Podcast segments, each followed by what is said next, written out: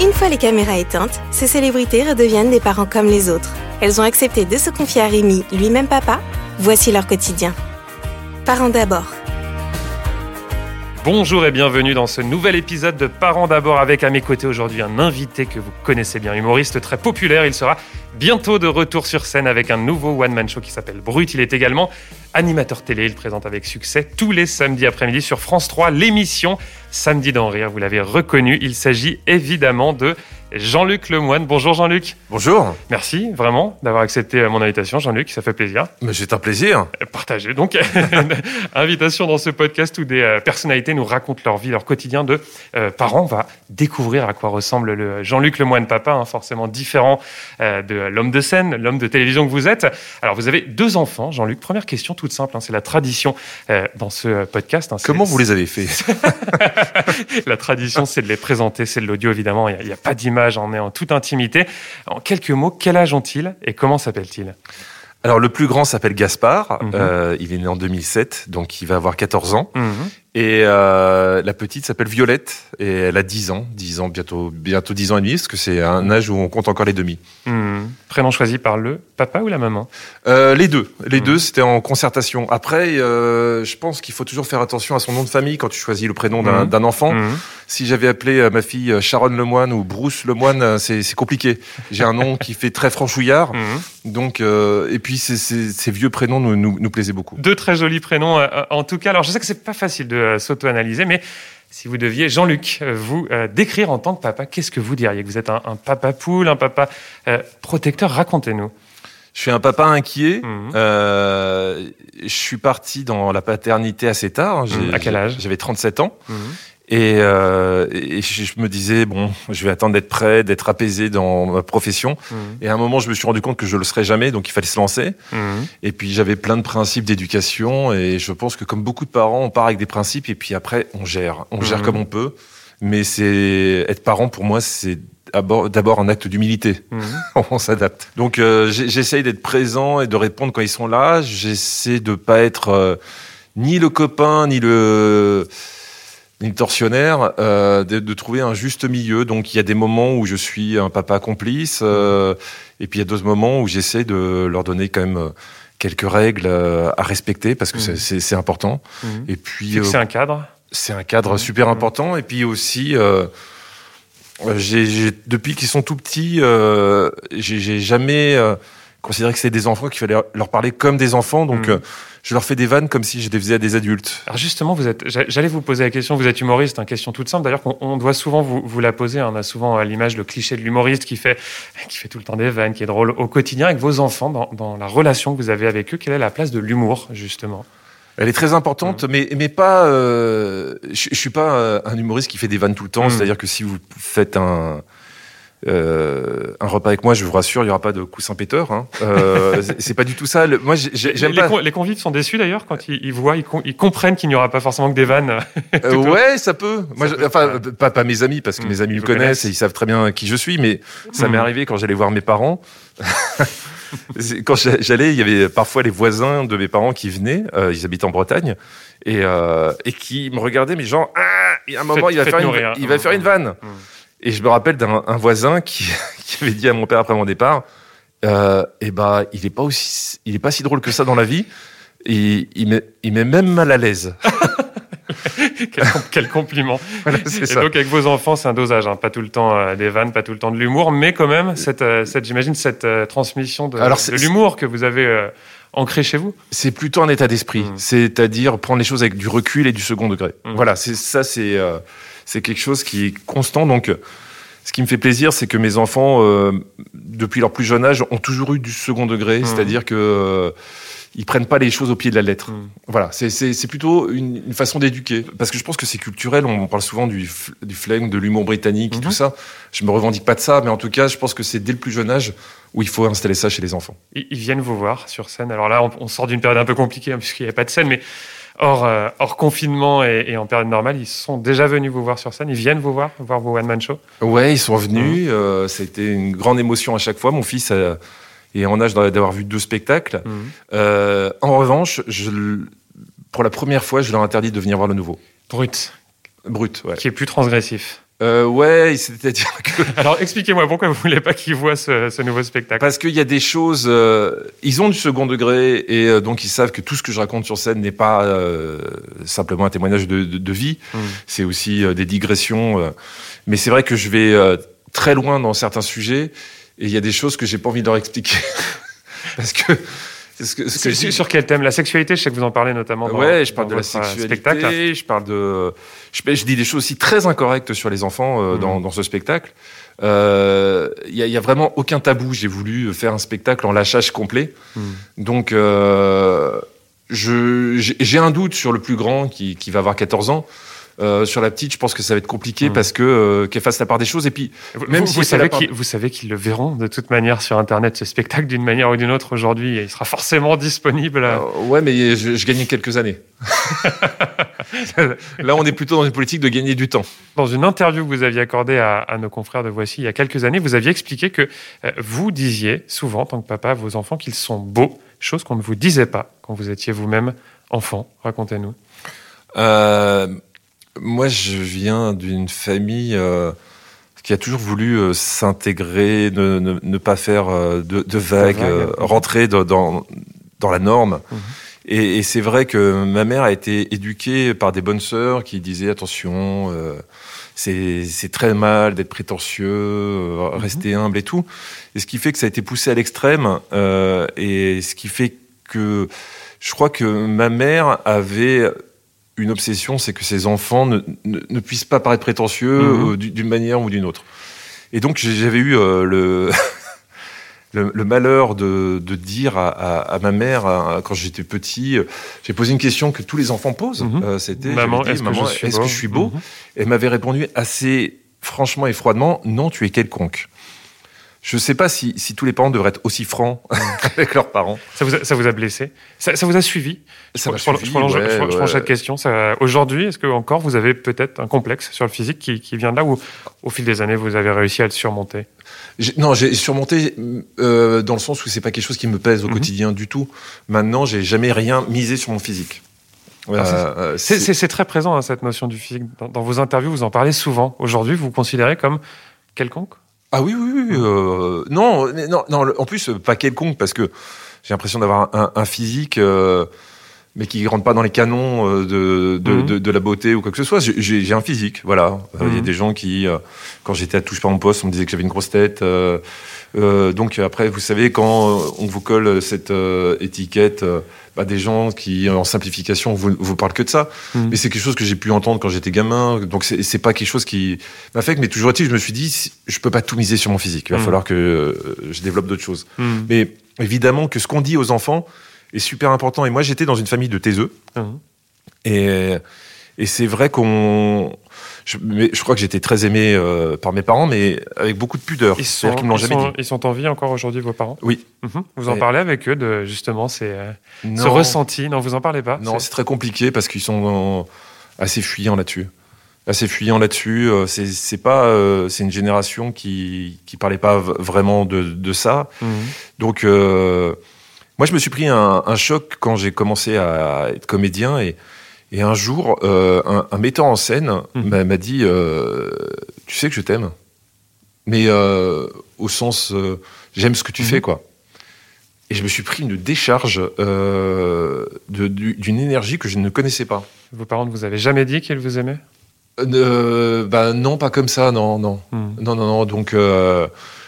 Et, et, et, même quand j'ai commencé à faire ce, ce, métier, euh, on me disait plutôt, euh, mes parents étaient plutôt à me dire, euh, tu perds ton temps, tu n'y arriveras jamais, euh, que m'encourager mmh. à quoi que ce soit. Donc ça a été une, c'est compliqué quand vous commencez quelque chose mmh. et que vous avez l'impression d'être le seul à y croire. Mmh. Ça leur a fait peur. Donc quand vous leur annoncez que vous voulez emprunter cette voie particulière qu'est le, quel est le métier d'humoriste, c'est quoi leur réaction à ce moment-là? Alors, ils, ils vous dissuadent bah, c'est toujours ma mère qui a les meilleures punchlines et, mmh. euh, et je me rappelle qu'un jour euh, j'allais au marché avec elle et ma sœur et puis euh, elle croise quelqu'un et quelqu'un lui dit tiens qu'est-ce qu'ils font vos enfants et ma mère dit bah ma, ma, fille est prof d'anglais. Mmh. et elle se tourne vers moi et la, la, dame lui dit et lui? Bah lui rien. Lui il fait rien et voilà. Et donc c'était complètement abstrait. euh, je crois que c'était quelque chose aussi qui les dépassait. Ils Mm. sont pas du tout du sérail. C'était quelque chose euh, qui semblait inaccessible pour eux. Et je crois qu'ils ont, ils m'ont transmis leurs craintes et euh, que Ouais. ça marche pas. Et Et aujourd'hui, j'imagine quand même qu'ils sont fiers. Ils sont euh, venus vous voir sur, euh, sur scène, j'imagine. ils ont mis dix ans. C'est vrai. 10 ans à venir me voir sur scène. Pendant les dix premières années, j'ai fait ça vraiment dans mon coin, Mhm. Sans qu'ils viennent. Au bout de 10 ans, ils sont venus. Je crois que c'est- devenu concret pour eux, que c'était un métier quand je- quand j'ai intégré l'équipe à Ruquier. Hum, hum, hum. Euh, l'équipe euh, de, de Laurent, euh, pour eux, d'un seul coup, il y avait une visibilité médiatique et, et, et- et voilà. Donc, je suis pas parti avec les, le maximum de bagages niveau confiance. On parle de vos parents, je m'arrête un instant sur l'origine de votre maman, une maman euh, eurasienne, d'origine vietnamienne, ses origines euh, asiatiques. Est-ce que vous en parlez avec vos enfants? Est-ce que c'est un, un sujet de discussion à la maison ou non? C'est, euh, Ça n'est pas un sujet.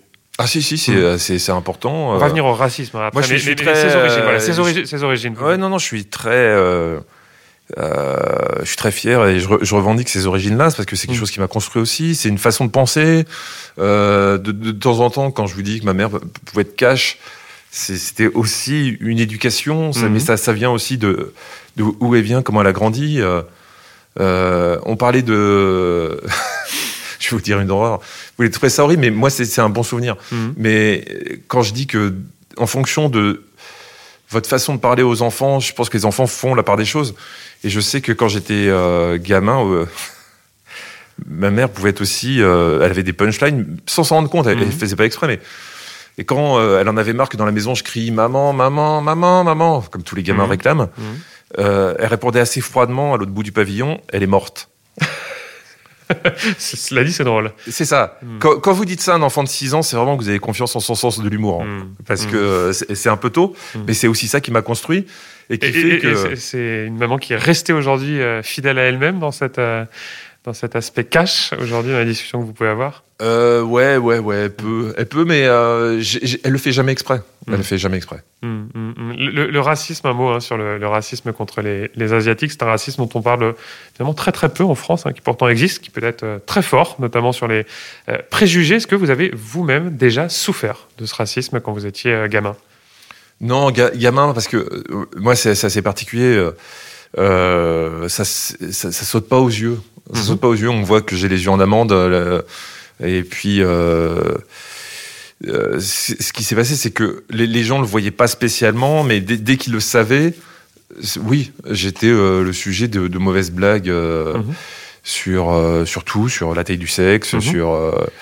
Quand, on est ado, par exemple, ça blesse ce, ce- ce- ce type d'humour à base de préjugés. J'ai trouvé ça tout de suite euh, vraiment stupide et j'avais plus de peine pour les gens qu'autre chose. Hum. Après, euh, après c'est euh, parce que pour moi le racisme c'est avant tout une, une paresse intellectuelle. Mhm. C'est-à-dire que si vous vous arrêtez à des clichés, à des, des stéréotypes, c'est parce que justement vous n'avez pas la curiosité d'essayer de comprendre les gens, de, de savoir qui ils sont, et que ça vous simplifie euh, la vie de, de les ranger dans des cases euh, complètement stupides. Alors, on évoquait il y a quelques minutes le Jean-Luc Lemoine au quotidien, dans son rôle de papa avec la maman, votre femme Adeline. Comment vous vous êtes réparti les tâches? Comment vous euh, vous répartissez les tâches? Est-ce qu'il y en a un qui, je ne sais pas, est par exemple affecté au repas, l'autre au, au devoir? Que, Comment ça se passe concrètement avec les enfants à la maison, entre vous?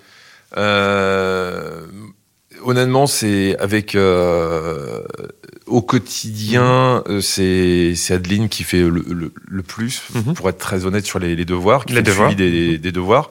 Après, moi, je suis là en backup, en backup, euh, notamment sur euh, sur les maths, sur des choses euh, que je maîtrise plus. euh, euh, donc, je suis je suis disponible à chaque fois qu'il y y a besoin.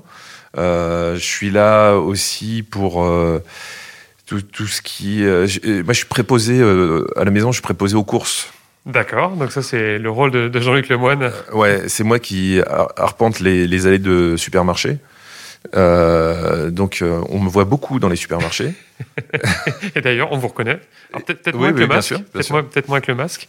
si, si, on me, ouais, on me reconnaît. Et donc, euh, Hmm. c'est c'est toujours particulier quand les gens vous savez, parce que ça va, je suis pas, je suis pas, je suis pas Brad Pitt, donc euh, les gens souvent vous reconnaissent, mais ils savent pas d'où. Hmm. Donc, euh, comme ça, les, les titis, ils vous suivent dans les rayons, le temps hmm. de, de, retrouver d'où ils vous connaissent.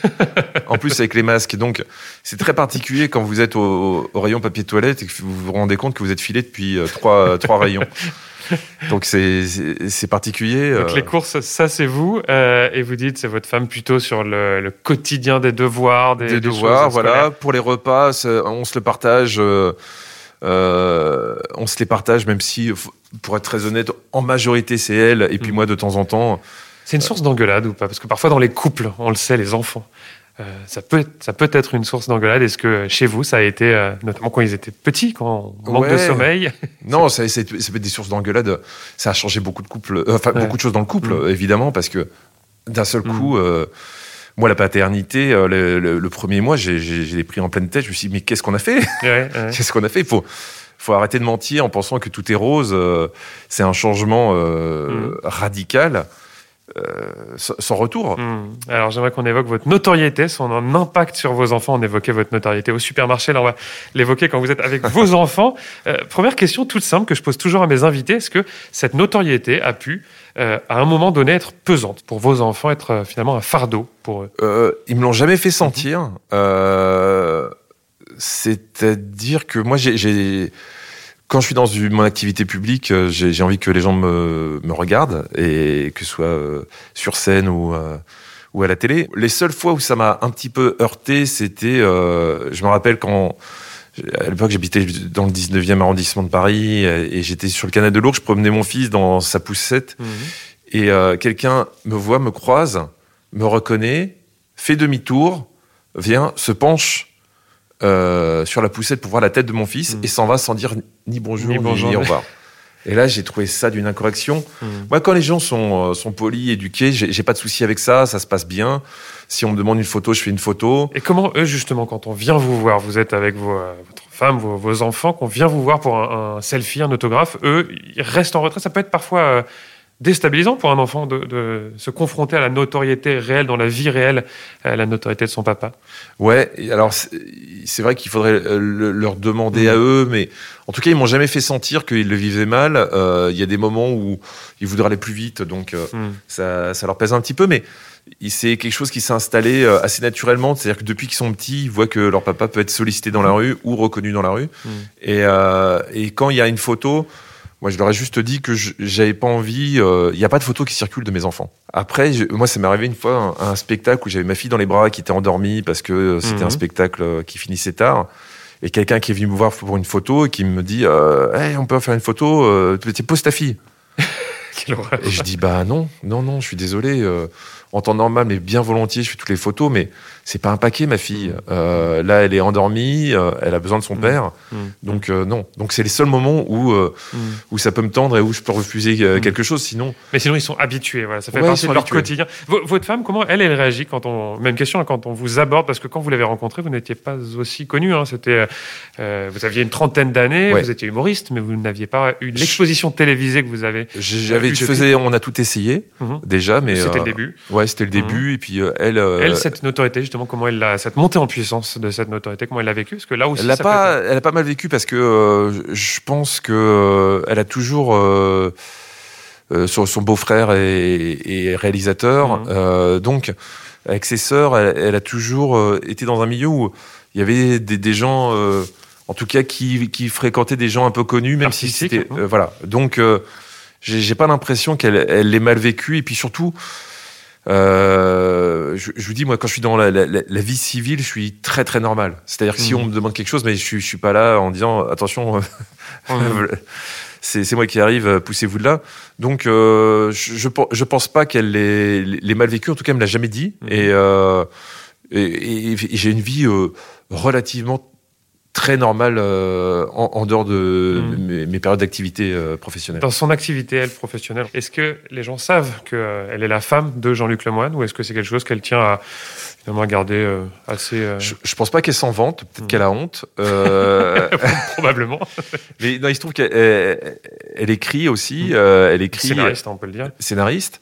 Et je, je sais que Non, elle, n'a jamais souffert, mais elle, elle, s'est jamais appuyée dessus parce que mm.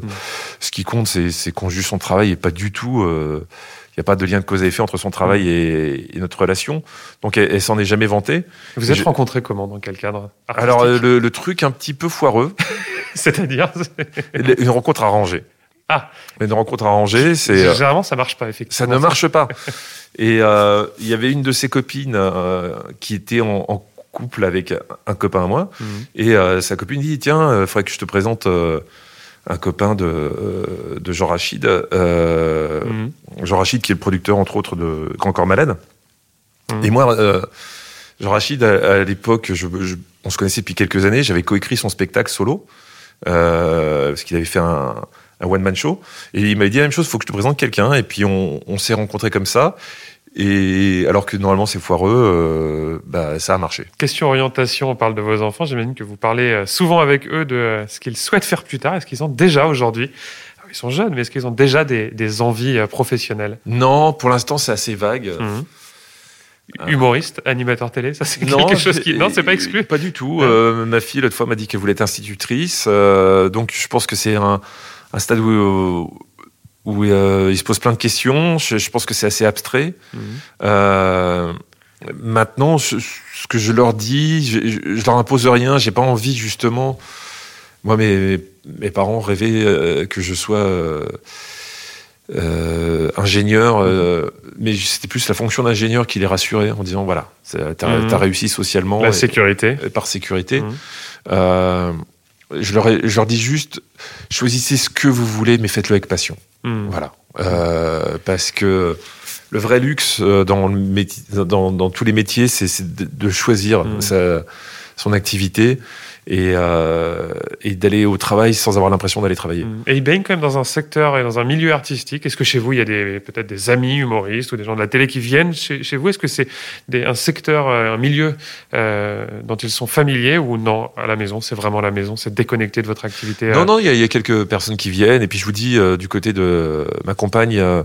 il, y a, il y, a, pas mal de gens qui travaillent dans, dans ce milieu-là. Donc ils sont habitués mm. à ce second degré, mm. à, à cette incorrection, à cette impertinence pertinence. Mmh. Donc, euh, je pense que c'est des choses qui, qui forgent leur, leur, esprit et qui, plus tard, ressortiront. Mmh. Euh, une des plus belles appréciations qu'a qu eu mon fils, à part des, des, des bons résultats scolaires, c'était quand, euh, euh je crois qu'il avait 10 ans ou 11 ans, et mmh. que l'institutrice a dit euh, Gaspard a beaucoup de second degré. Mmh. Et pour moi, c'était la plus belle des récompenses. Mmh. Euh, je lui dis bon, on n'a pas tout raté au niveau de l'éducation. L'école, justement, une dernière question pour terminer cette discussion. L'école, euh, être le fils ou euh, la fille de Jean-Luc Lemoyne, qu'est-ce que ça change pour eux? Parce que j'imagine qu'évidemment, il peut y avoir une fierté, même de la jalousie, hein, ça peut être positif comme négatif. Comment ça se passe dans leur quotidien à l'école? Alors, euh, ma, ma, fille, euh, j'ai l'impression qu'elle est, euh, voilà, elle est, est, plutôt contente, mmh. même si elle a beaucoup de recul par rapport à ça. Hier, mmh. elle était avec une copine à la maison pour le goûter et j'ai fait une vanne et elle a regardé sa copine un peu blasée. Elle fait, t'as vu, mon père, il fait toujours des blagues. voilà. Donc j'ai eu l'impression d'être le lourdingue de service. Quant à mon fils, il est, lui, il est au collège. Euh, je, je pense pas qu'il euh, se revendique. Euh, mm. euh, il est dans un collège public pour l'instant et, et, comme le fils d'eux. Les autres enfants le savent. Je sais je certainement. Sais ça a dû se propager, mais mais comme il, il, en fait pas, c'est pas un motif de fierté ou mm. de prétention. Euh, c'est factuel. Mmh, c'est mmh. le fils du mec qui passe à la télé ou mmh. qui fait des spectacles, mais c'est pas du tout. Euh, ils, ils, se font vraiment dans la masse et je ne pense pas qu'il qu en souffre, ou sinon il ne me le dit pas. Mmh, et les réunions parents euh, est-ce que ça, quand vous avez, j'imagine, probablement participé à ce ouais. type de réunion, quand vous arrivez dans la salle, est-ce que les regards se tournent d'un coup vers vous euh C'est très difficile. Mmh. Moi, j'essaie de ne pas faire de paranoïa, donc ouais. j'essaie de pas trop ouais. juger, mais c'est vrai qu'un jour, je me suis retrouvé dans une classe, euh, dans une classe où euh, les parents étaient assis aux, aux tables. Mmh. Et je suis arrivé un poil en retard, donc la seule table qui, euh, mmh. qui était disponible, c'était la première table devant le bureau du, du prof. Et donc, euh, là, je sentais des regards dans le dos et le, le, prof qui essayait de faire un truc et qui me regardait et qui dit euh, je, connais la personne qui est au premier rang. C'était un peu bizarre, mais non, globalement, ça se passe bien. Allez, pour conclure cette discussion, j'aimerais vous laisser, Jean-Luc, le mot de la fin. Imaginons que euh, vos deux enfants tombent sur ce podcast, écoutent la discussion qu'on vient d'avoir. Quel message souhaiteriez-vous leur adresser? Vous pouvez vous adresser directement alors Gaspard et Violette, euh, si vous tombez sur ce message, c'est qu'il est trop tard. On a l'impression que c'est un, posthume, c'est un message posthume. Non, non, je vais être plus positif que ça.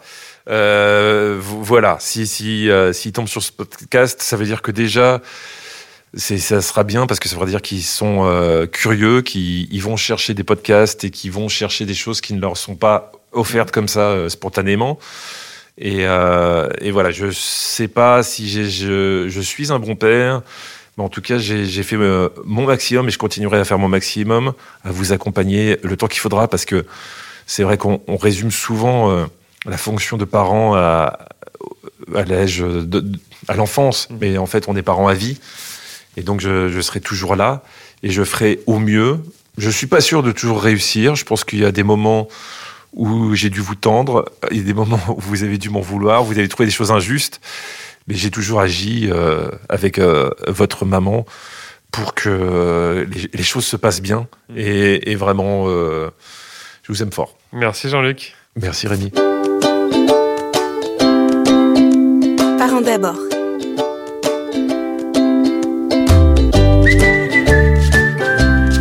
Et je rappelle que vous pouvez retrouver ce podcast sur Deezer, Spotify, Apple Podcast et toutes les plateformes de podcast.